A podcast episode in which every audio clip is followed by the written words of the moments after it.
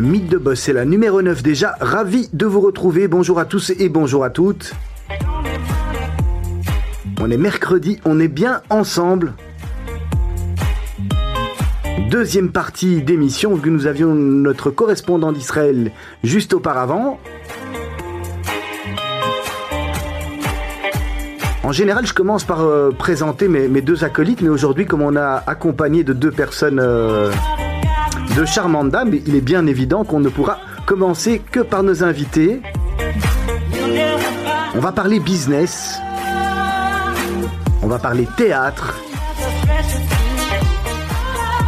Nous sommes en compagnie de deux des associés du TTO.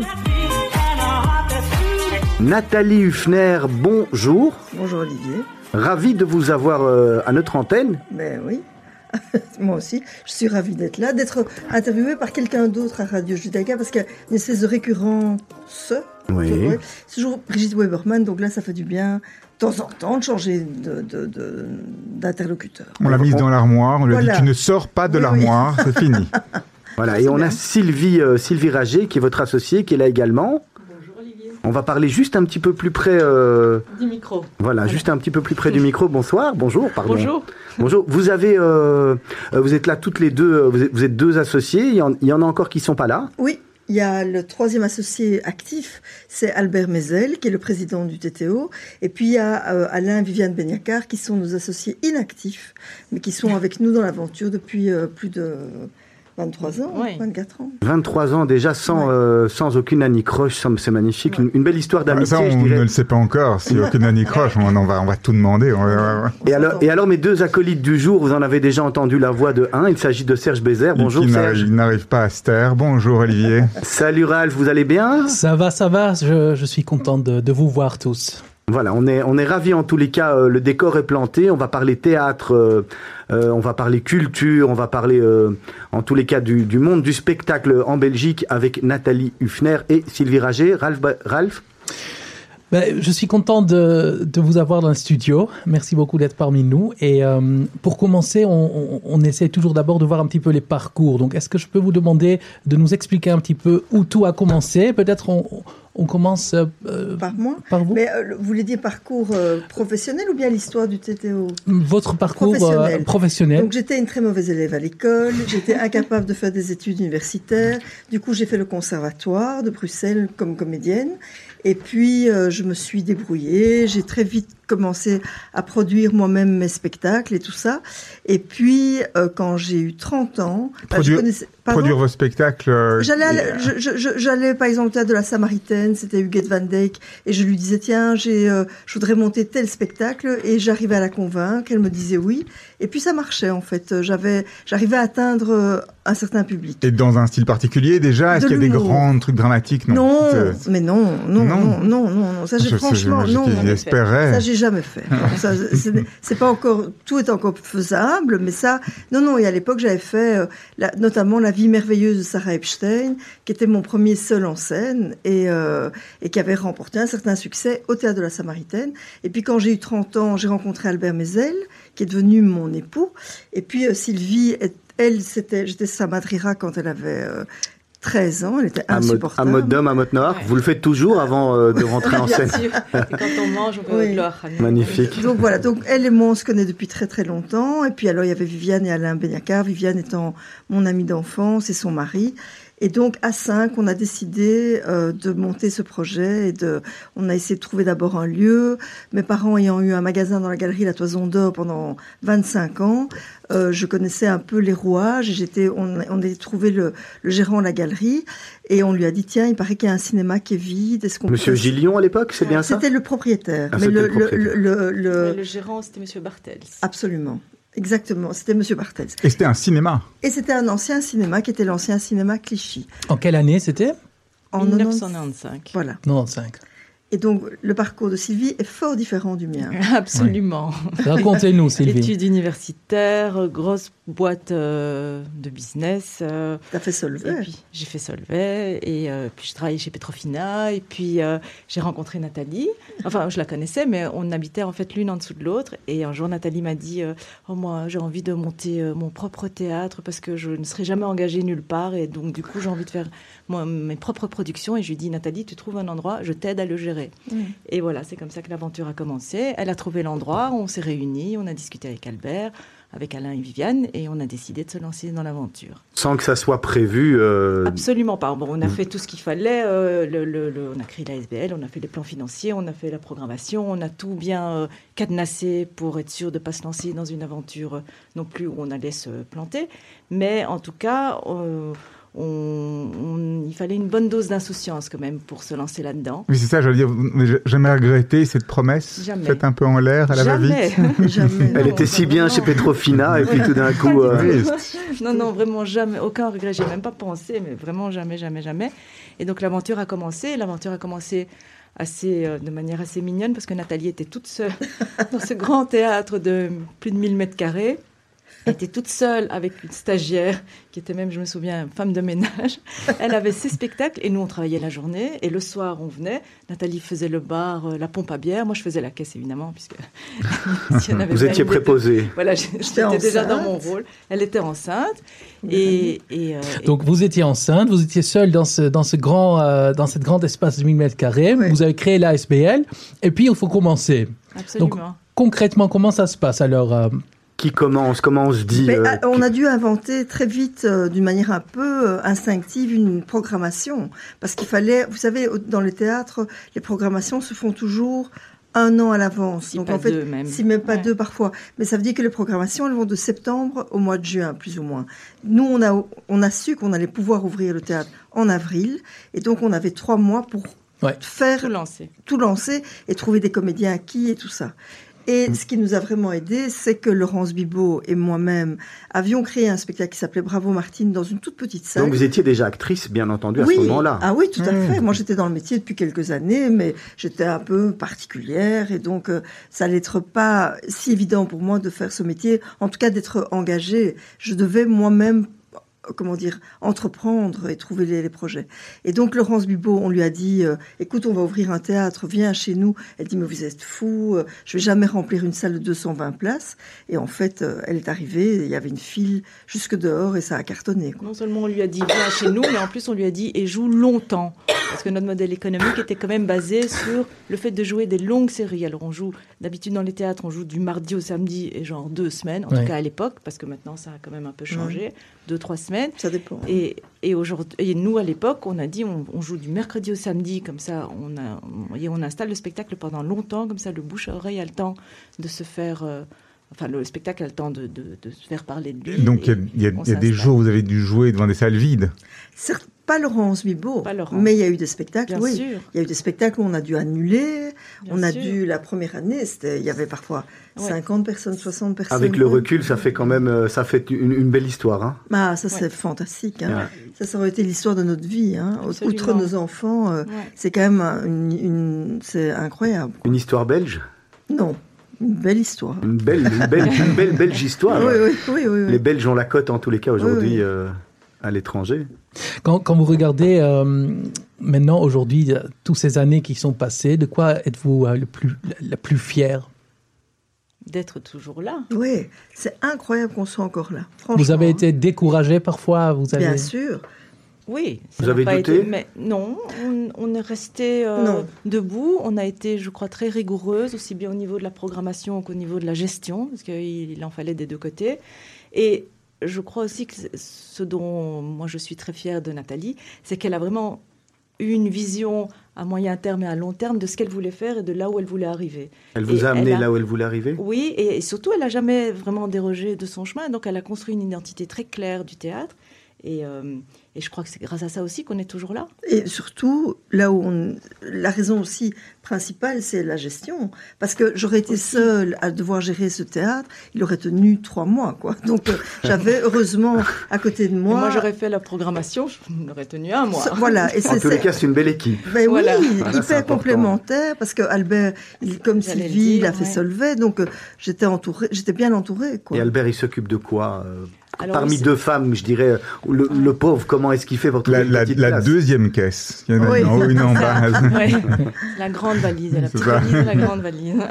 Non, Albert, il a l'œil extérieur, le regard de l'homme d'affaires qui a beaucoup d'expérience et beaucoup de, de, oui, je dirais d'expérience dans, dans ce genre, euh, euh, dans le business, dans, dans, dans le monde des affaires en tout cas. Et donc, il a vraiment ce regard extérieur puisque nous, on est beaucoup plus opérationnel, on est dedans, on est tous les jours, on est, on est dans notre journalier, dans notre quotidien, on essaye un peu de, se- de s'en sortir avec tout ce qu'on a à faire tous les jours. Et lui, il est là et de temps en temps, il, il- il fait en sorte qu'on relève la tête et qu'on regarde la vision à plus moyen terme, à plus long terme. Donc, il, a une, il, il nous amène au niveau stratégique aussi à, à autre chose que si on était qu'à deux et qu'on avait toujours notre nez plongé dans, Dans le dans le quotidien. Et donc, donc- donc aujourd'hui, un, un théâtre, ça se gère comment en Belgique en fait? Ben, comme, elle- une, comme une boîte normale. Comme une boîte entreprise. Voilà, comme une après, entreprise, oui. absolument. Les après, le budgets, les théâtre, des employés. Oui, tout à fait. Oui. À part que vous avez de la concurrence déloyale, je ne sais pas si on peut en parler. euh, Qu'est-ce que tu De- appelles déloyal la concurrence euh, ce qui est subventionné. Vous Oui. ne l'êtes pas, vous ne Si, pas, vous on êtes, un- l'est. ah, vous êtes On l'est, subventionné, on d'accord. l'est. On pardon. l'est un petit peu par rapport Mais aux à autres. Par rapport aux autres, c'est une blague, voilà. Oui, mais, ça. Tu ne gères pas en fonction, excuse-moi, tu ne gères pas en fonction de, de la concurrence. Tu gères ta boîte, tu regardes ce qui peut, ce qui, ce qui va rentrer, du coup ce qui peut sortir. Tu, tu fais tes budgets sur l'année. Tu regardes stratégiquement si ça tient la route aussi par rapport à la programmation. Oui, Et, et puis en fonction de ça, ben, tu avances et, et puis tu regardes quels sont les moyens de financement qui sont en outre les subsides et les aides. Et puis euh, parce et que faire du théâtre aujourd'hui sans, subvi- sans subside du tout, ça n'est pas viable. C'est pas Nous- rentable. Non, Non nous, on, on est, no- notre, notre entreprise, elle marche et c'est super et tout, mais ça ne nous enrichit pas. On ne s'enrichit pas en faisant euh, du théâtre. Par contre, euh, c'est fantastique parce qu'aujourd'hui, on peut dire qu'on a des employés, qu'on a, on donne du travail à plein de gens. euh, voilà, mais nous, on ne s'enrichit pas. Non, Et, c'est quel genre de subside? C'est qui qui vous, qui, qui vous donne des subsides? La communauté française, la Fédération Wallonie-Bruxelles. Alors ça marche comment ça Subside euh, communauté française Il faut la- Pourquoi est-ce que vous avez moins de subsides que les autres? C'est quoi le On rentre un dossier, on. Tu, alors, tu Non, mais- rentres un dossier, ça c'est clair. Je crois que nous sommes, en fait, on est victime de notre succès, en fait. Parce qu'en fait, ça marche, le théâtre marche. Donc, euh, je crois que le, le- le- le- la subvention est là aussi pour aider, comme dans la recherche, par exemple. Tu aides la recherche, et donc tu sais que tu, tu dépenses de l'argent, et tu ne sais pas si cet argent va mener à, à- à- à un résultat. C'est de la recherche. Eh ben, la recherche théâtrale, ça existe au- aussi. Donc, ils, ils soutiennent des théâtres qui sont plus dans de la recherche, qui, sont, qui Plus prennent plus, pointus. plus pointus, qui, qui prennent des risques. Nous sommes identifiés comme du théâtre euh, commercial, mais après, là où ils sont dans une méconnaissance de notre travail, la communauté française, c'est que nous faisons aussi de la recherche parce qu'on prend des risques, parce que euh, la, grande partie de nos auteurs sont des auteurs belges, qu'on fait énormément de création. Ce serait beaucoup plus simple de monter Eric Emmanuel Schmitt. Je monte Eric Emmanuel Schmitt demain, Vous savez que je sais qu'on va. euh, Voilà, c'est Voilà. ça. Donc nous prenons des risques parce qu'on prend des risques sur des auteurs. On a lancé des auteurs. euh, euh, le. Sébastien Ministru, Marc Moulin sont des, des, des gens qui n'auraient enfants de chez jamais. vous.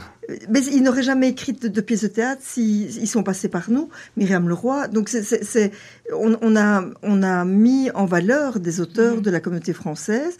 On nous le, rend- enfin, les, les- les auteurs nous, nous sont, ils en sont très reconnaissants. La communauté française l'est un peu moins. En tout cas, ils s'en foutent. Et voilà. Et donc, on est peu subventionné parce que dans leur imaginaire, on n'a pas besoin. On pas besoin. Mais malgré tout, c'est primordial, ces subsides. Oui, C'est parce que c'est de l'artisanat, le théâtre. Donc c'est beaucoup de moyens humains. Et chaque spectacle, c'est une nouvelle aventure. Et, et c'est de l'artisanat, donc c'est très cher, c'est sûr.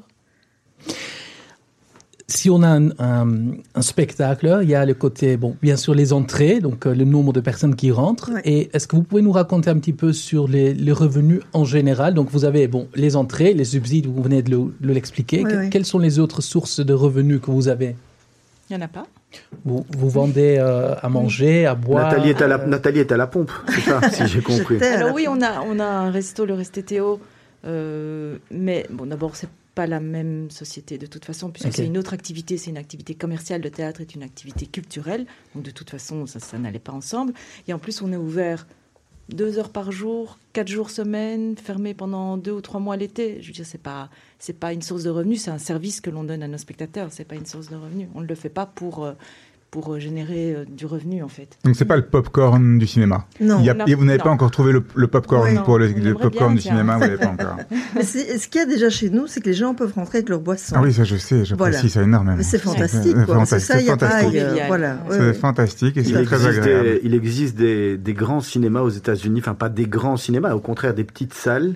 C'est un terrible truc où je sais pas si vous y êtes déjà allé, où vous recevez, ce que je rebondis sur ce que vous venez de dire, vous êtes assis dans un fauteuil, euh, je crois qu'il fait presque 2 mètres de large, vous allongez les jambes et, Ah euh, oui. et vous venez commander à, commander à manger euh, et à boire. On Faut juste espérer que le voisin n'ait pas pris un truc qui vous dégoûte Ouais. parce que Ouais, sinon. c'est Par ça. exemple. Qui fait du bruit. Et puis quand on est trop bien assis, on s'endort aussi. Ouais. hein. Donc Mais les il films que- sont tellement des- pas intéressants Oui. que, de toute façon. Nathalie, euh, Oui. pour vous, le, le côté actrice euh, vous plaît? Ça vous plaît plus le côté business ou le côté actrice? Mais en fait, euh, avec- grâce à, à l'ouverture du, du DTO, c'est comme si j'avais appris un nouveau métier. Mais en fait, c'est pas, c'est pas, moi, c'est pas business évidemment, mais c'est plutôt ce que j'ai découvert, c'était être directrice artistique. Donc, c'est concevoir une, une saison et me dire, réfléchir en me disant, OK, ça, ça peut marcher, ça, ça peut marcher. Là, je prends des risques, mais j'ai envie d'essayer de, de prendre des risques. Ça, c'est très excitant. J'aime un peu moins jouer qu'avant. J'aime bien jouer, donc je joue euh, une fois par an. Parfois, je saute une année où je joue pas, euh, voilà. Mais surtout, je mets beaucoup en scène, en fait. Et c'est l'autre métier que j'ai appris en ouvrant le théâtre. C'est ça que vous aimez faire aujourd'hui, la bien. mise en scène Oui, oui, oui, oui. J'aime vraiment bien. Vous Oui. apportez votre expérience. euh, Oui, et puis de diriger des comédiens. Étant moi-même comédienne, ben, je sais ce que les comédiens ont besoin, je, je connais la psychologie des comédiens, donc je sais très bien comment il faut les amener. Puis voilà, j'aime bien. Je m'amuse, euh. Alors vous parlez d'élaborer une saison, ça, ça s'élabore comment une saison, euh, une saison TTO Vous avez euh, des spectacles que vous achetez, que vous louez, on vous Non. envoie des, vous croulez sous les demandes de production ou de Alors, présentation. il y a c'est- des gens qui nous envoient des textes. C'est très difficile pour moi. C'est collégial ou c'est pas collégial? C'est qui qui C'est décide? moi qui décide. Mais ce qu'il y a, c'est qu'on a une deuxième salle qui est le Little TTO depuis 2-3 ans. Et dans cette salle, Sylvie et Albert avaient envie de s'impliquer plus artistiquement. Et donc ça, c'est collégial et on décide à trois. Mais la grande salle, c'est moi qui décide. Et puis je leur propose. S'ils sont pas d'accord, on en discute. Mais je vous dis, ça vient, c'est moi qui, c'est mon job en fait. Et Voilà. alors, on- euh, parce que vous êtes donc le, le modèle initial était euh, Sylvie de- d'avoir des, des, des longues productions, hein, des longues séries. Oui. Et aujourd'hui, je pense que c'est en- c'est encore le cas. Ouais, vous fait. êtes encore là pendant Donc, de. Combien de temps dure une pièce, par exemple En moyenne. En moyenne. Six semaines, 4 à 6 Ça semaines. dépend. Ça Bah, dépend. Là, on a eu 10 semaines. Oui, on a eu 10 semaines. Alors comment on fait justement, c'est parce que ma, ma question, on peut revenir sur ce point-là après, mais ma question elle était liée plus à comment on fait pour anticiper cette saison avec cet élément variable quelque part qui est le succès. Si on part dix semaines sur un truc qui a zéro succès, le sûr. le flop total, est-ce qu'on le garde, ouais. on le garde à l'affiche, quitte à se faire descendre Ouais. par tout le monde, Tout à fait. ou est-ce qu'on dit bon ben on accélère, on prend autre chose, comment ça marche en fait C'est- pour ça que c'est de l'artisanat aussi, c'est beaucoup de risques. C'est- c'est- Ouais. Il y a un moment, bon, on calcule le risque sur euh, l'année aussi, on regarde. On regarde, donc le modèle économique, comme je disais, c'est des longues séries, ça d'office. Si on a des succès, ben, on les reprend. Ça aussi, ça fait partie du modèle économique. On les vend à l'extérieur, c'est-à-dire on les fait tourner en province. Et, euh, et puis si on a aussi un grand succès dans lequel on croit, on peut le, euh, louer une salle plus grande et le produire à l'extérieur. Vous l'avez déjà fait? Oui, oui, bien sûr, on Plein. le fait souvent. Au centre culturel Duc. au Là, on a fait euh, Guillermo Guise euh, au Cirque Royal. Donc, euh, Mais ce qu'il y a, c'est que pour répondre à ta question, comment savoir quel là, ce spectacle, on va le mettre quatre semaines, celui-là dix semaines. Mais c'est là où c'est. C'est ça. Donc, Oui. le- donc c'est installer des longues séries. Et la deuxième chose, c'est faire un- voir un petit peu ce que l'on a sur la saison et faire au niveau global un plan financier sur toute la saison. Donc, par exemple, faire aussi une- un équilibre entre le nombre de comédiens qu'il y a par spectacle. On essaye de ne pas dépasser en création six comédiens, parce que sinon c'est un coup plateau vraiment très lourd. Et donc, mais, si on n'a que des stand-up, on pourrait éventuellement avoir deux créations, six comédiens. Enfin, voilà, tout dépend un petit peu. Donc on essaye d'abord de... Donc elle définit la saison, je dirais, plus au niveau artistique, avec ses envies, ses, ses, ses- ses fantasmes, tout ce qu'elle... Alors elle met tout sur papier, on en discute, on essaye de planifier un peu dans la saison en voyant comment on peut y arriver, puis on budgétise. Et en fonction de ça, si ça c'est trop long, ça c'est pas assez long. Mais- ça on va, ça on y croit, donc on va le programmer plus longtemps. Voilà, parce que c'est ça aussi pour répondre euh, à, à ta question, c'est que euh, effectivement, pourquoi est-ce que tout à coup on choisit de... Là, on a eu euh, la dernière pièce de Sébastien Ministru qui s'appelait Les Belles Personnes, et on a, on l'a, ils ont joué dix semaines, alors que le spectacle juste avant, ils avaient joué, à mon avis, cinq semaines. Ouais. Ingrid, enfin voilà. Donc Pour- finalement, il y a des moments quand même que vous devez réserver qui peuvent être vides. euh, Oui. D'office. Ah oui. Euh, Non, tout est On est obligé de cadenasser à l'avance. à l'avance, Ah un an à Ne l'avance. fût-ce que tout est pour les billetteries. euh, Absolument. Tout est Et cadenassé. pour les contrats avec les comédiens. Et les comédiens qui sont- dire restez libres Oui. Ouais, ils sont pas toujours tous euh, à Non, 100% bien sûr. dédiés. Ça, c'est clair. Donc, si on dit aux comédiens des belles personnes de Sébastien Ministru, ça va durer 10 semaines, eux, ils notent 10 semaines. Et on- 10 salaires. Enfin, 10 fois le salaire pendant les 10 semaines.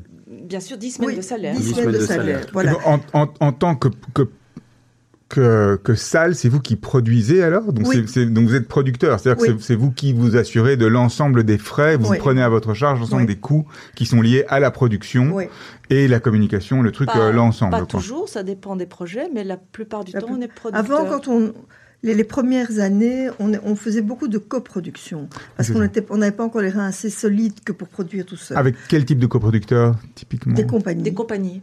C'est ça. Tu vois, par exemple, il y avait, euh, je sais pas, telle compagnie qui, qui venait avec un projet, et si le projet m'intéressait, je disais, OK, si moi, il y, avait une règle, si moi je n'étais pas impliquée artistiquement, c'est-à-dire si je ne jouais pas dans la pièce, si je ne mettais pas en scène la pièce, si je n'avais pas écrit la pièce, Ou si tu n'avais pas initié. ou si j'avais pas l'écriture. initié l'écriture, alors c'était de la coproduction, parce que si ça marche pas, C'est les murs, quoi. On, pro- on- vous, vous, vous proposiez les murs et la communication et le nom et la marque Exactement. TTO derrière. Voilà, parce que si, l'expérience que ça nous a démontré aussi, c'est que quand on fait un spectacle dans lequel moi je ne suis pas impliquée artistiquement, ce qui est pas grave, hein, je dois pas être dans tout, si ça marche pas euh, euh, et que nous on a dépensé l'argent pour ça, tout devient un petit peu compliqué. hein. C'est- Fragile, on est fra- fragile. oui, on est fragile. Et, et sur quelle base, par exemple, la dernière pièce de 10 semaines, Oui. sur quelle base vous avez décidé 10 semaines? Instinctif. Il y a une partie instinctive parce qu'on sait que Sébastien, Sébastien, ça marche bien, ouais. Ça marche bien. Il y avait Laurence Bibot dedans.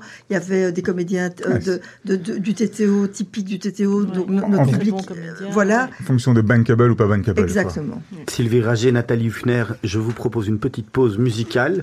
On a choisi pour vous, j'espère qu'il vous plaira. En général, en tous les cas, il plaît aux dames. Il a fêté ses 60 ans à Forêt Nationale il n'y a pas longtemps. Je ne sais pas si vous voyez de qui je veux parler. Non. Non Je vous laisse écouter. On se retrouve d'ici quelques instants. Pas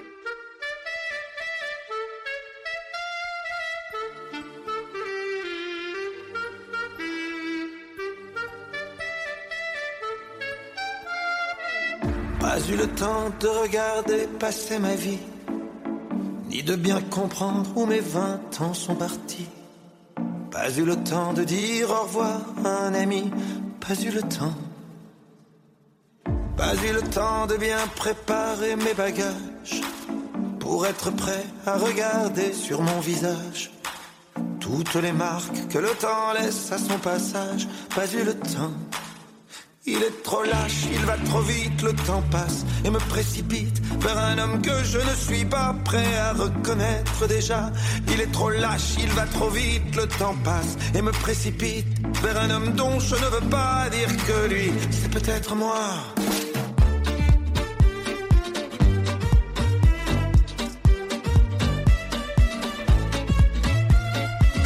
Pas eu le temps d'avoir su apprendre à aimer me souvenir de toutes les peaux que j'ai touchées, ni de savoir s'il y a des cœurs que j'ai brisés. Pas eu le temps, pas eu le temps de faire le tour de mon quartier. C'était toujours plus loin que je voulais aller. Pas eu le temps de voir ce que j'ai pu rater. Pas eu le temps. Il est trop lâche, il va trop vite, le temps passe et me précipite vers un homme que je ne suis pas prêt à reconnaître déjà. Il est trop lâche, il va trop vite, le temps passe et me précipite vers un homme dont je ne veux pas dire que lui, c'est peut-être moi.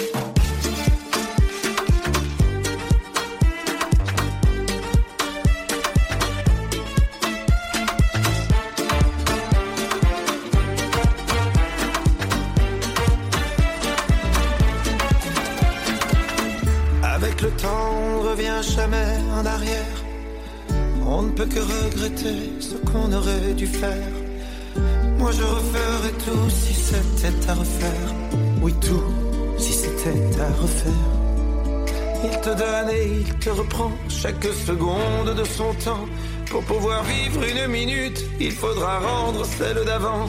Il te donne et il te reprend chaque seconde de son temps. Pour pouvoir vivre une minute, il faudra rendre celle d'avant. Mais le temps passe.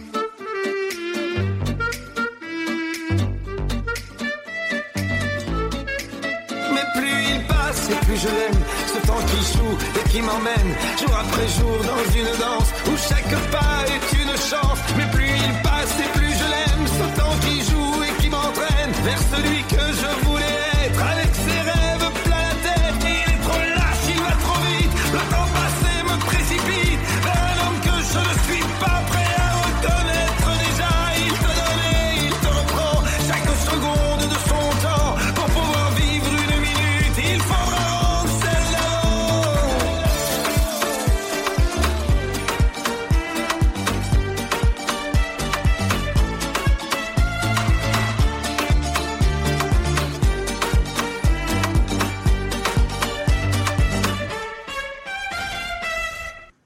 Voilà, c'est le, le- la musique s'arrête euh, s'arrête sec, hein, Patrick Bruel. Ouais, toujours. Je sais pas, n'importe quoi. Heureusement que ça s'arrête de temps en temps. Oui. Ça fait du bien que En quand tous, les, en tous les cas, euh, qu'on aime ou qu'on n'aime pas, il a du succès. hein. Mais Je peux oui, vous dire que j'ai été le voir, euh, c'est fêté à ses 60 ans à Forêt Nationale. Ah euh, oui. C'est impressionnant. Je trouve Mm. que les gens qui le suivent depuis, euh, depuis, euh, depuis euh, de nombreuses années maintenant euh, sont fidèles et sont au rendez-vous. Moi, j'ai arrêté Comme chez, quand. vous- comme chez vous.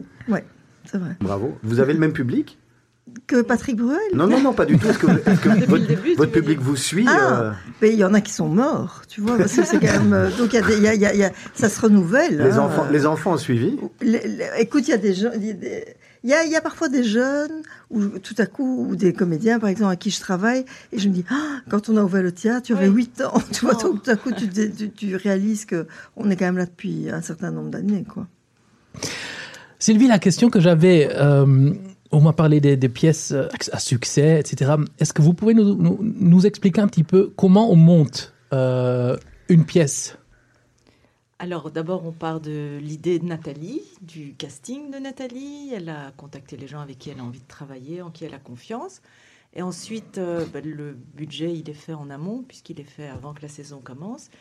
Et ben, on contacte l'équipe, on leur propose les, les conditions. Et puis Les conditions varient en fonction du succès Mais le succès, on ne le connaît pas euh, avant. Mais... Ça peut varier. Il y a des variables en tous les cas. euh, les comédiens sont intéressés par des. Ah. Ça dépend plus du coup plateau, je dirais, et savoir s'il y a un gros décor, pas un gros décor, combien de temps on joue. Combien Mais de Donc d'habitude, c'est vous qui prenez tous les risques. Oui. Parce Ce n'est est pas que vous partagez le succès avec euh, Non. les, les non, comédiens. non, on est souvent producteur, et effectivement, du coup, euh, on prend tous les risques et, et, ben, on essaye de les mesurer. Donc voilà. En gros, c'est ça. Ça, c'est pour la partie, je dirais, plus rationnelle Oui. et plus mathématique. Et après, la main passe à Nathalie. Elle travaille avec son équipe et je te passe la parole. Non, et voilà, et, et on répète, une pièce de théâtre se répète en général six semaines. Six semaines. Oui, euh, à raison de, je dirais, 6 heures par jour, en faisant beaucoup de pauses, en, en, En riant en beaucoup. riant beaucoup et en discutant beaucoup, mais bon, voilà.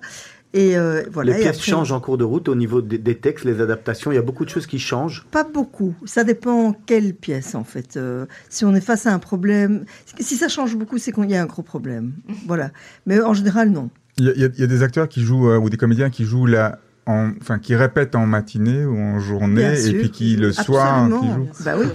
Cette année, moi, ça m'est arrivé où je jouais Sisters le soir et la journée, je répétais, je mettais en scène les belles personnes. Et J'étais un peu fatiguée. Si- j'imagine. voilà. Sylvie, vous avez Oui. jamais pensé, vous, euh, aller sur la scène? Alors, ce sont mes plus grands cauchemars. Donc, quand je, fais, quand je fais des cauchemars de boulot, comme ça arrive aux étudiants de faire des cauchemars d'examen, et comme moi, je fais des cauchemars boulot, j'ai rêvé, par exemple, un jour que pendant les monologues du vagin, je devais remplacer au pied levé Laurence Bibot, qui était malade. Et alors, c'est un spectacle où elles sont sur des tabourets, donc il n'y a pas... euh, Enfin, je veux dire, c'est pas... C'est pas que je devais apprendre une gestuelle spéciale, je pouvais m'asseoir sur mon tabouret. En plus, elles ont le livre en support qu'elle ne lise pas évidemment, mais en tout cas ça faisait partie de la mise en scène. Donc j'essayais de me dire, tu as le livre, tu es assis sur un tabouret, il peut rien t'arriver, et c'était un cauchemar. C'est dommage parce qu'on allait, on allait vous proposer quelque chose. Mais je vois. les, les- les comédiens sont tous professionnels. Oui, C'est tous. Donc Oui. c'est, il y a jamais des amateurs ou des troupes amateurs. C'est toujours des gens qui sont, qui font que ça. Oui. Oui. Après, il y a des histoires incroyables. Par exemple, un type comme Guillermo Guise, qui est fantastique. Mais lui, sa formation, il est journaliste et il s'est lancé dans le stand-up il y a, comme ça il y a quatre ans. Et euh, il était au, Comedy- au King's Comedy Club, il a essayé et puis ça a marché. Et lui, c'est juste un génie. C'est juste un type qui est hyper doué pour ce qu'il fait. Mais la majorité du temps, moi, j'ai besoin de travailler avec des professionnels. Je rebondis sur votre question. Mais ils Oui, deviennent, ils professionnels. Ils deviennent professionnels. Moi, j'avais quelqu'un comme ça à se lever avec moi, qui s'appelait Walter. Walter Ben oui, ben, oui. ouais, ben Walter, Ouais, il était dans il a joué chez dans nous ma aussi. promo. Ben oui, tout à Et fait. C'est aussi improvisé. Mais enfin, Walter improvisé. est de la même génération qu'Alex Vizorek et ils ont tous les deux fait Solvay. Et ils Tous ont ensemble dans la même classe. Voilà, exactement. Je rebondis sur ce que vous disiez. Vous parliez du, du King's Comedy Club oui. qui fait du, du one-man show, du stand-up. C'est de la concurrence pour vous Pas vraiment Non, au départ, on, on- on se disait, oula, qu'est-ce qui se passe Euh, Voilà. Et en fait, non, parce qu'ils ont, Chacun ils ont leur créneau. euh, leur créneau, c'est le stand-up. Nous, c'est un peu, enfin, en tout cas, moi, c'est un peu moins ma tasse de thé. Ou en tout cas, j'ai une exigence. Ça veut dire que si je veux bien un stand-up chez moi, mais il faut que ce soit fantastique. Et je trouve que la majorité du temps, c'est vraiment pas bon. Quoi. Donc, euh, c'est pour ça que ça ne m'intéresse pas. Mais tout à coup, il y a Guillermo Guise et qui est juste euh, exceptionnel. Laurence Dubos s'est lancée dans le stand-up, elle fait ça très bien. Voilà. Mais le reste, j'ai vraiment du mal. en fait. Je pense qu'au niveau du format aussi, on est sur quelque chose de très différent. Je veux dire, le, le format au TTO, c'est beaucoup plus un, un théâtre. Euh, Oui. Le format, là, c'est plus un Alors resto. euh. bizarrement, euh, pour, le, le- pour les gens du métier, nos- mes pères, quoi, ou euh, même pour la communauté française, ils ont le sentiment que ce que nous faisons n'est pas vraiment du théâtre. C'est étonnant parce que, enfin, il y a qu'à il y a qu'à aller au TTO, à rentrer Je dans la suis- salle et on se rend compte que c'est un théâtre. Oui, Euh, mais je pas- crois que c'est un peu comme, comment expliquer euh, on est toujours euh, le pauvre de quelqu'un ou le riche de quelqu'un, et c'est comme si pour eux, ce que nous on fait, Ouais. c'est c'est pas vraiment du théâtre. Sauf pour les subsides. Oui, mais, alors, mais on- je crois qu'on est aussi trop décalé. On est, on est très, enfin pas Ils considèrent plus un théâtre comme les galeries de la Reine ou enfin des Ça c'est un vrai théâtre. Ouais, c'est ça. Mais il y en a plein. Vous aussi, d'autres, vous hein. êtes un vrai théâtre, mais peut-être que vous ne considérez pas de la même manière. en Non, fait. on nous, on nous perçoit pas de cette manière-là. Bon, mais quelque part, c'est pas grave. Est-ce que vous pensez parfois au côté marketing Bien, à fond. On Vous pouvez fait nous- que ça. hein. Que Vous Parce pouvez donner quelques exemples de comment vous vous faites connaître Parce que vous avez dit que c'est très bien que vous avez un public fidèle, c'est Oui, magnifique, mais euh, j'imagine que vous, vous aimeriez bien aussi qu'il y a des, des nouveaux visages à chaque fois. Donc, qu'est-ce que vous, quel genre de, de D'opération marketing. C'est on- ça. on- Mais en fait, nous, quand on a commencé, par rapport aux autres théâtres, c'est ça qu'on a amené qui était fort différent. C'est que tout à coup, on a fait des affiches. On s'est dit, nous, on veut faire des affiches qui Toujours se très voient. coloré. Hein, Voilà, en tout cas, quand on, on passe en ville, c'est vrai qu'il y a une signature. Je Il y a une trouve, euh, signature. Et donc, dès le départ, dès qu'on est arrivé, on s'est dit, on veut que les affiches se voient. Toutes les affiches étaient tristes, mornes. Le ciel, quoi, la Belgique, Bruxelles, enfin voilà. Et donc, on s'est dit, on va mettre de la couleur. On a commencé par ça. Et puis, on a, on a pu, à un moment donné, engager quelqu'un euh, qui, dont le travail, c'était le marketing et la communication. Et donc, cette personne a vraiment construit ça euh, avec l'identité même du, du TTO.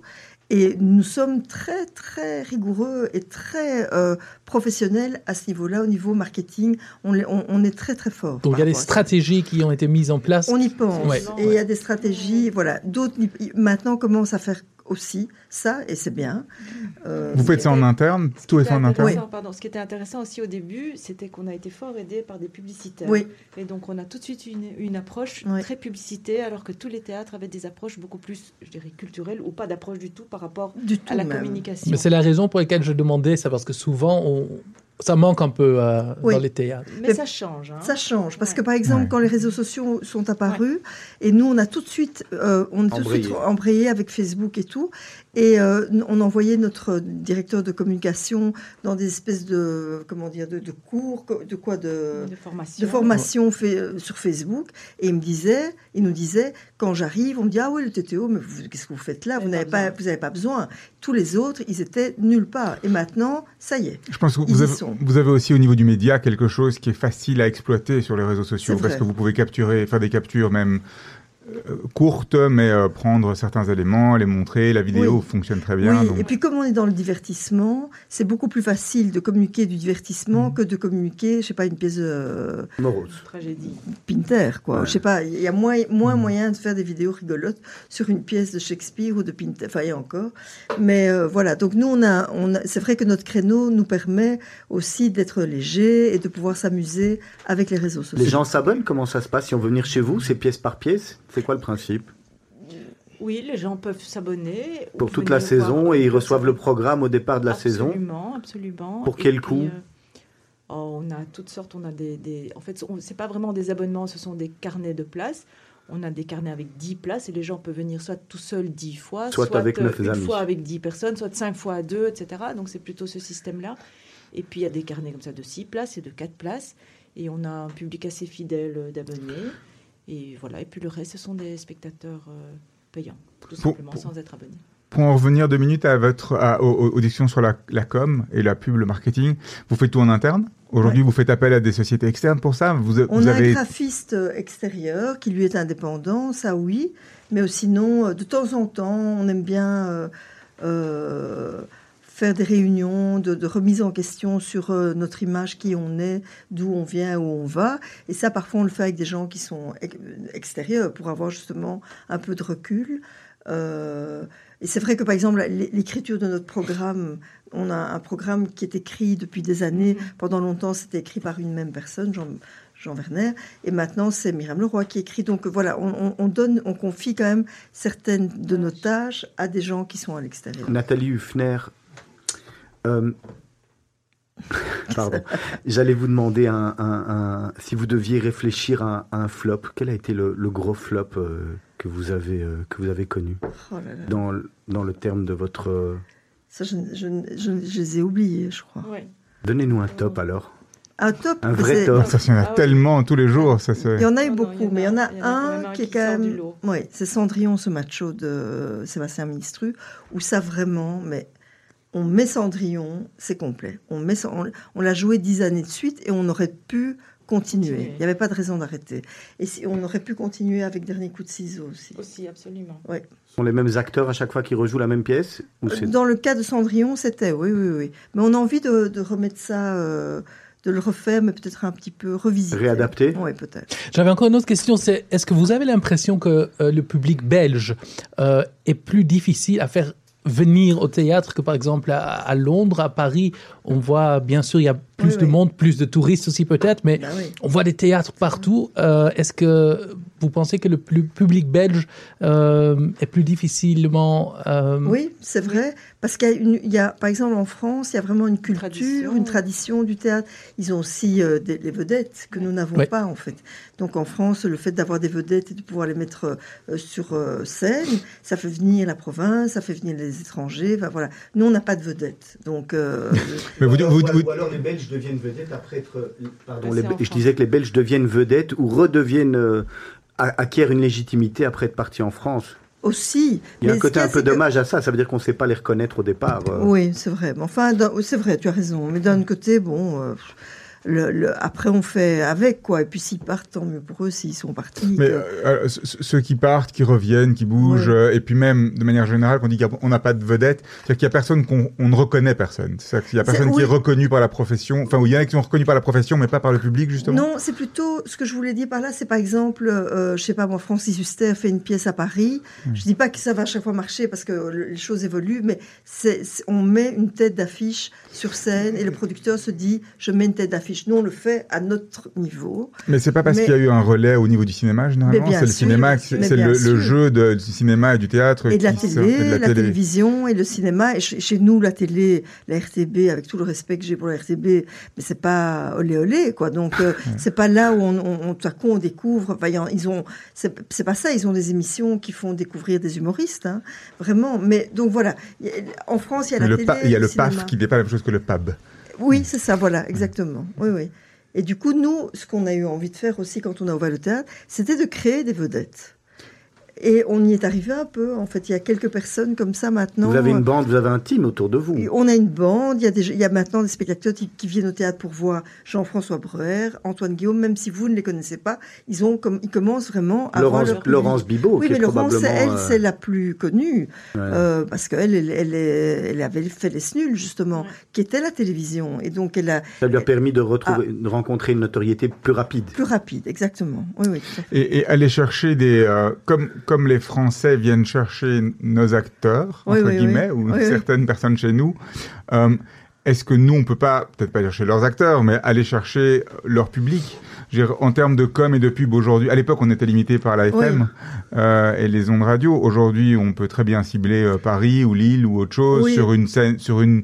On, on voit qu'il y, a des- il y a des trucs qui ont bien marché au niveau des films, sur le Oui. transfrontalier, sur les trucs des thèmes intéressants. Oui, c'est-à-dire que ce qui n'existe pas encore, je sais pas, je sais pas si je vais être très claire. hein, mais par exemple, on sait que euh, à Paris, la province va à Paris pour aller voir des spectacles. Mais Paris se va pas en déplace province. pour aller voir des spectacles. À Londres, c'est la même chose. Mhm. La province, les, les- les étrangers, les, les touristes vont pour aller voir des spectacles. C'est vrai que pourquoi pas, si, si tout à coup euh, Bruxelles ou la Belgique décidaient de développer ça, pourquoi est-ce qu'ils ne feraient pas venir des Français pour venir voir nos spectacles? Mais ce travail n'est pas fait. Je dis, en tout cas, ils ne sont pas au courant qu'il y a des spectacles chez nous. Et c'est à qui de faire ce travail, vous Ben, pensez? à mon avis, ça doit être une histoire de, de- ça, ça doit être le ministère de Tourisme du ou- tourisme ouais. ou de, en tout cas, mais il ne, ça, qui en tout cas, qui n'a pas développé Ouais. ce, ce créneau-là qui peut être intéressant. Bah, C'est-à-dire que quand on va à Paris, on va aussi voir une pièce de théâtre Oui. avant d'aller au resto ou après avoir Absolument. aller au resto, alors qu'à euh, On est content d'aller manger les frites et Voilà, c'est bon, et voilà. voilà, exactement. Et donc, c'est- à mon avis, c'est le ministère du tourisme où, euh, où il doit y avoir un autre ministère euh, des affaires étrangères, ou je sais pas très bien quoi. Il doit y avoir de- plein de ministères qui normalement pourraient Là, on faire en a quelques-uns des ministères. On ne sait pas Oui, c'est on ne lequel, sait plus très bien lequel, mais Oh, bon voilà. quelle région, région. pour faire plus, pour attirer plus de monde en général à. Bruxelles, mais aussi euh, spécifiquement pour les théâtres. Oui, c'est ça. Tout à fait. Nathalie Huffner, on parlait de, de Laurence Bibot euh, il y a quelques minutes. Oui. Je pense qu'on ne peut pas euh, avoir une émission sans parler euh, d'elle et, et du succès familial qu'il Ah a- oui. qu'il y a derrière. Je vais laisser Sylvie euh, répondre. Vous voulez peut-être en dire un une, une, joke. Euh, euh, que elles y vivent euh, un conte de fées. Donc que- il y a le- la maman, le papa et les enfants. Voilà. En tout cas, les enfants pour l'instant sont. On va, les- on va les citer parce que je pense qu'il y a peut-être des, des- des auditeurs, auditrices qui ne Oui, savent oui. pas qui sont les enfants de. Oui, oui, c'est Angèle et Roméo Elvis que j'ai vu naître, que nous avons vu naître.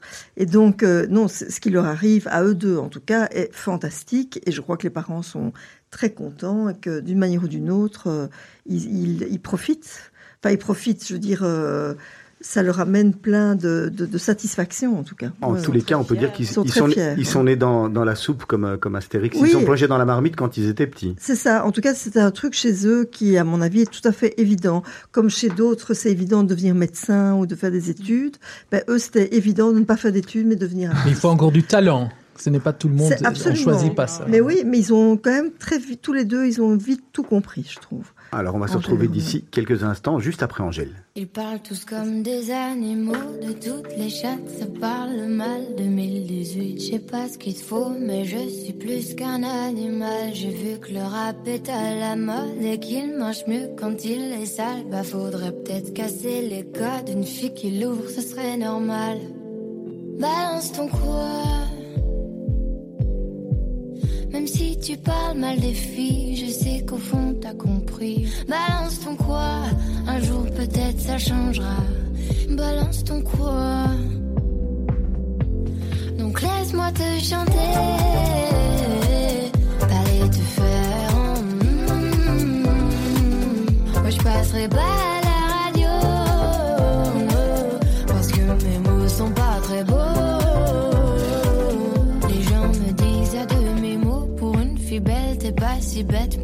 Fille drôle t'es pas si laide Tes parents et ton frère ça aide. Oh tu parles de moi C'est quoi ton problème?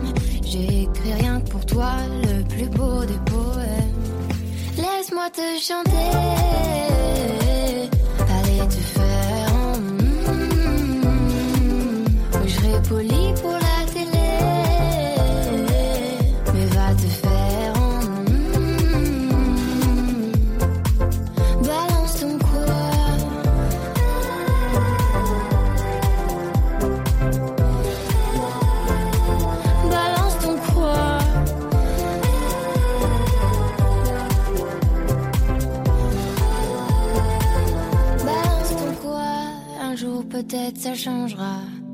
plus de respect dans la rue, tu sais très bien quand t'abuses. Balance ton quoi?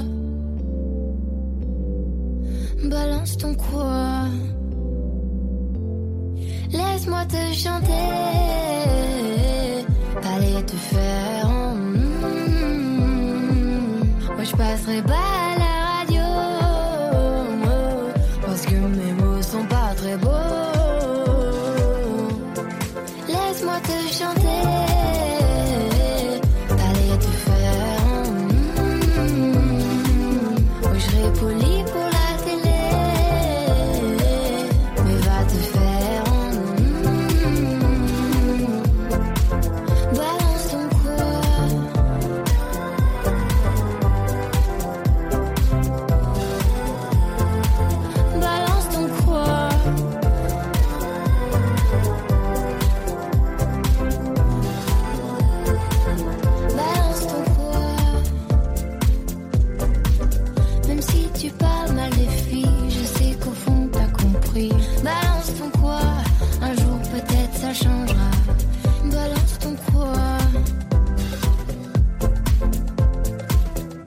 90.2 FM.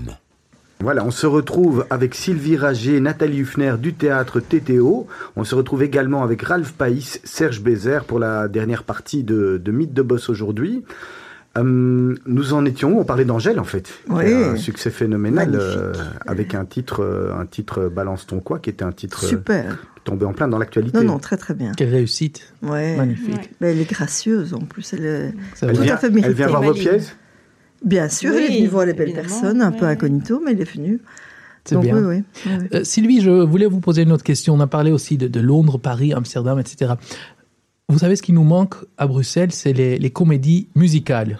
c'est la raison d'ailleurs pour laquelle beaucoup de personnes vont à des autres villes.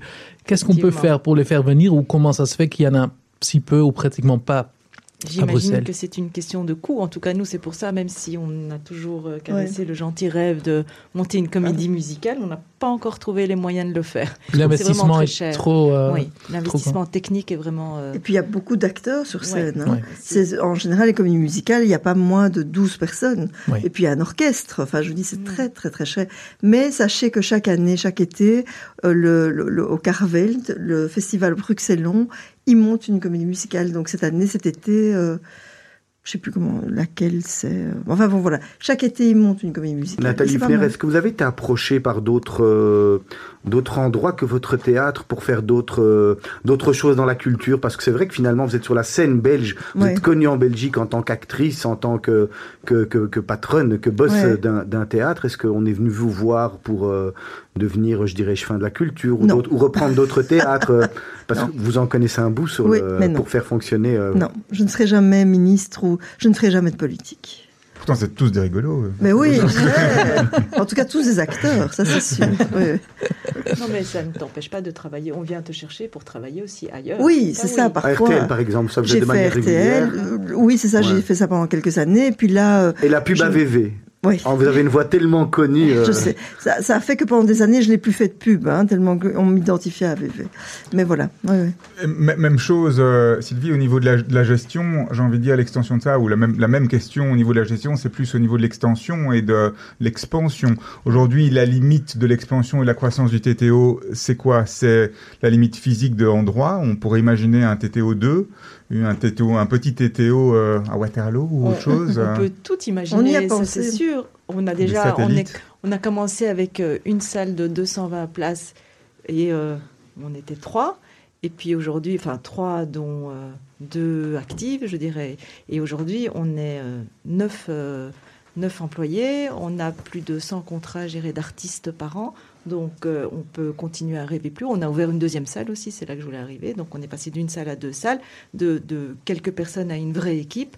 Donc on peut continuer à rêver. Et Mais c'est vrai qu'on avait pensé à un moment donné en se disant, tiens, est-ce qu'on n'ouvrirait pas une deuxième salle Ouais. en Wallonie, par Ouais. exemple? Ouais. Et puis on s'est dit, mais c'est quand même, c'est un créneau différent, c'est une manière de vivre différente, de, de vivre la culture différemment. Et nous, on n'a pas tout à fait accès à, à tous leur- le- le- le- les moyens de, de faire venir des gens. euh, Euh, donc on n'est on pas très mégalo en fait. On n'a pas, heureusement, je crois que c'est ça qui fait qu'on est encore là Absolument, aujourd'hui, ouais. c'est qu'on n'a pas été trop mégalo. Et, ça, et avec le peu de subsides qu'on a, ben c'est bien. Voilà. Donc la, la tête sur les épaules, Oui, qui va piano va sano, mais voilà. Exactement. Volontano. Oui, oui, c'est ça, Exact. Ça, c'est l'identité Oui. du TTO. quand même. Oui. Vous vous voyez où dans 10 ans? Bah, Sylvie toujours là Moi, je suis à la retraite. Mais non, Mais tu non. seras encore. Re- De retour à la pompe à bière Peut-être. Je travaillerai de nouveau bénévolement pour le théâtre, puisque je n'aurai plus le droit à un salaire. Donc, je serai bénévole au TTO. Oui.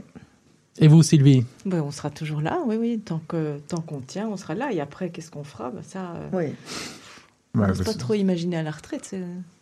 Non, la retraite. Non, mourir sur scène, hein, comme Oui, Molière. c'est ça. Moi, Comme Dalida, voilà. Une date clé Je vais vous demander une date clé à toutes les deux. Vas-y, Sylvie. Je- voilà. Euh, mais oh, alors le cliché voudrait qu'on Oui, donne c'est ça, la- les- les enfants. Des Évitons, enfants, évitons les voilà. clichés, les maris, les Voilà. enfants, etc. Et voilà. Eh ben, on va dire que c'est l'ouverture du théâtre. 1995. Mais voilà, c'est ça. Mais c'est une belle date. Une belle Ah, date. vous l'avez ensemble en plus. Voilà. Ça- vous avez la même date. On a la même date. Alors, je vais vous demander une autre question dans le même esprit. Vous ne pouvez pas vous dire que c'est que c'est l'autre. Euh, c'est trop facile. Une personne clé, Nathalie Huffner. Une personne, une seule. Une personne clé. Oh là là. Highlander, de- le Highlander de la personne. Oui, oh là là. Mais dans le Sylvie, cadre réfléch- du TTO Si- ou, Sylvie, euh, réfléchissez dans le tout, cadre. que- être, euh, Réfléchissez parce qu'on vous a sauvé. C'est elle qui doit Voilà. répondre la première. Michel Fugain et le Big Bazar. Ah, Voilà. pas mal. Quand j'étais ado, pour moi, ça c'était. euh, La je, révélation. Je voulais faire le. Je voulais. J'étais le Big Bazar, en fait. je voulais faire le Big Bazar. Sylvie. Help, Quoi, c'est les Beatles, toi les Beatles, Ah, on en a une, pas quatre. John Lennon. Comme ça. Vous avez chacun un- un- le droit à un vrai rêve, une bucket list. On va commencer par Sylvie parce que tout à l'heure on avait Ah laissé oui. euh, Nathalie euh, plonger. Un vrai rêve. Vous- ça serait quoi votre euh, Ou les votre- choses que vous voulez absolument encore faire, quoi. Ou le top 1, 2, 3, des choses qui vous... Vraiment les trucs... Mais rester debout, continuer à nous amuser, euh, euh, continuer à monter des projets, continuer à avoir envie de les faire. Il n'y a pas Mhm. d'escalade Et en puis, Himalaya euh, en tous les cas. Pas l'Himalaya, mais il y a de, de- on continue à, à avancer gentiment. C'est pas pour ça qu'on doit grimper une montagne de 8000 mètres, mais et puis voilà. Et à terme, bon, on se reposera, on profitera, on sera content de nous, on- et on ira au soleil, Mhm, ce Oui. qui fait un peu plus vieux ici. Nathalie pour vous? Ben, euh, oui, de continuer à m'amuser. Et l'angoisse, c'est de ne plus m'amuser. Donc j'espère que tant que le- la légèreté est encore en moi, après, euh, voilà, j'espère qu'on pourra continuer à prendre des avions et aller euh, visiter le monde. Mais c'est mal barré, apparemment. On verra. voilà. Euh, on, on parle beaucoup de s'amuser, de rire, et on rit beaucoup quand on vient vous voir, quand on vient au TTO. C'est un métier Ouais. Ou est-ce que pour vous, c'est pas un métier, quelque C'est part un vrai métier. C'est un, c'est un- Vrai métier, c'est un oui. métier Ah ouais. avec ses stress, tout ça, mais, Oui. mais qu'on fait. Est-ce est-ce que cette, euh, cette joie, cette bonne humeur, elle, elle transpire tous les jours, elle transpire au quotidien dans vos rapports avec les autres Ou bien est-ce que c'est quelque chose qui est simplement. euh, c'est le spectacle, mais en réalité, derrière, euh, il y a les engagements et trucs. Et... Non, parce que, enfin, je, je me permets de parler, c'est- il y a la personnalité de Nathalie aussi. Alors, c'est vrai qu'au bureau, quand Nathalie est pas là, c'est beaucoup moins drôle. Quand, quand Nathalie vient, elle met une, sa, sa bonne humeur. Ou quand les comé- quand il n'y a pas de répétition, par exemple, que les comédiens sont pas là, ou qu'ils répètent, et puis Qui enfin ils viennent nous dire bonjour ou ils viennent manger avec nous à midi. Alors ça, tout à coup, il y a une autre ambiance. Ou sinon, au niveau du bureau, le boulot, c'est le boulot. Et ce qui fait du bien, c'est de venir le soir. Parce que c'est le soir qui a l'ambiance détendue, le public est là pour s'amuser, les comédiens Ouais. qui sont toujours un peu jouettes. Et, et donc, c'est important, je trouve, de travailler la journée dans un bureau comme dans n'importe quel bureau. Et le soir, de Vous venir êtes là souvent le soir, Sylvie? Oui, bien sûr, on se répartit le soir. parce le Ça veut dire qu'il y en a toujours une de vous soir. qui est là Oui. un, un des soirs pour contrôler euh, que tout se passe bien, en Voilà. gros, que ça soit tant côté coulisses que, Oui, oui. euh, Voilà. que de Mais côté pour de la euh, scène. terminer aussi la, la question, c'est que on- le travail est quand même fait sérieusement. Donc, euh, quand on répète, on rit, mais on, on- tout est fait hyper sérieusement. C'est vraiment du travail. Et d'ailleurs, les spectateurs ne se rendent pas compte que derrière ce qu'ils voient, il y a du travail, il y a des répétitions. Enfin voilà. Est-ce que ce côté euh, fun, quelque part, ou agréable en tout cas, la joie de travailler ensemble, elle est quelque part aussi liée euh, à votre clan, ce qu'on peut dire au clan du TTO Oui. On a quand même une, il y a, il y a un ensemble de personnes, certains que vous avez euh, créés de toutes pièces, hein, Oui. comme euh, Oui, le oui. Frankenstein du, du truc, et puis d'autres qui sont plus, euh, qui sont des professionnels, qui sont arrivés avant, après. Aujourd'hui, on peut vraiment parler de clan du TTO, On de peut groupe. parler de clan et que comme on est axé que sur la comédie, ce clan est fait de gens qui savent jouer la comédie. qui sont Il faut fun. sa- voilà, qui sont fun. Parce qu'il faut savoir que tous les comédiens ne savent pas jouer la comédie. Il y a parfois des comédiens exceptionnels, mais qui ne savent pas faire rire. Et faire rire, techniquement, c'est comme de la musique, c'est hyper difficile. Et donc voilà. Donc on est entouré finalement d'une équipe de gens plutôt drôles, plutôt amusants. Euh, moi, je suis assez sensible aussi des gens chouettes, bien, euh, des gentils, quoi. Les méchants, ils ont qu'à aller chez les autres, et les emmerdeurs, ils ont qu'à aller chez les autres. Donc, en général, ceux qui travaillent avec nous sont des gens plutôt cool. C'est pour ça qu'il y en a et- tellement chez les autres. Oui, voilà. Nathalie, moi qui vous suis sur euh, Facebook, comment, Ah. va, comment va votre épaule finalement? Écoutez, j'ai trouvé, j'ai suivi les conseils euh, que tout le monde m'a donnés et j'ai pris rendez-vous chez un monsieur qui m'a dit qu'il m'avait déjà reçu à 15 ans. Donc j'ai en plus Alzheimer un petit peu qui s'installe l'air de rien dans mon cerveau. Donc vous avez fait plus d'impression sur lui que le contraire. Peut-être.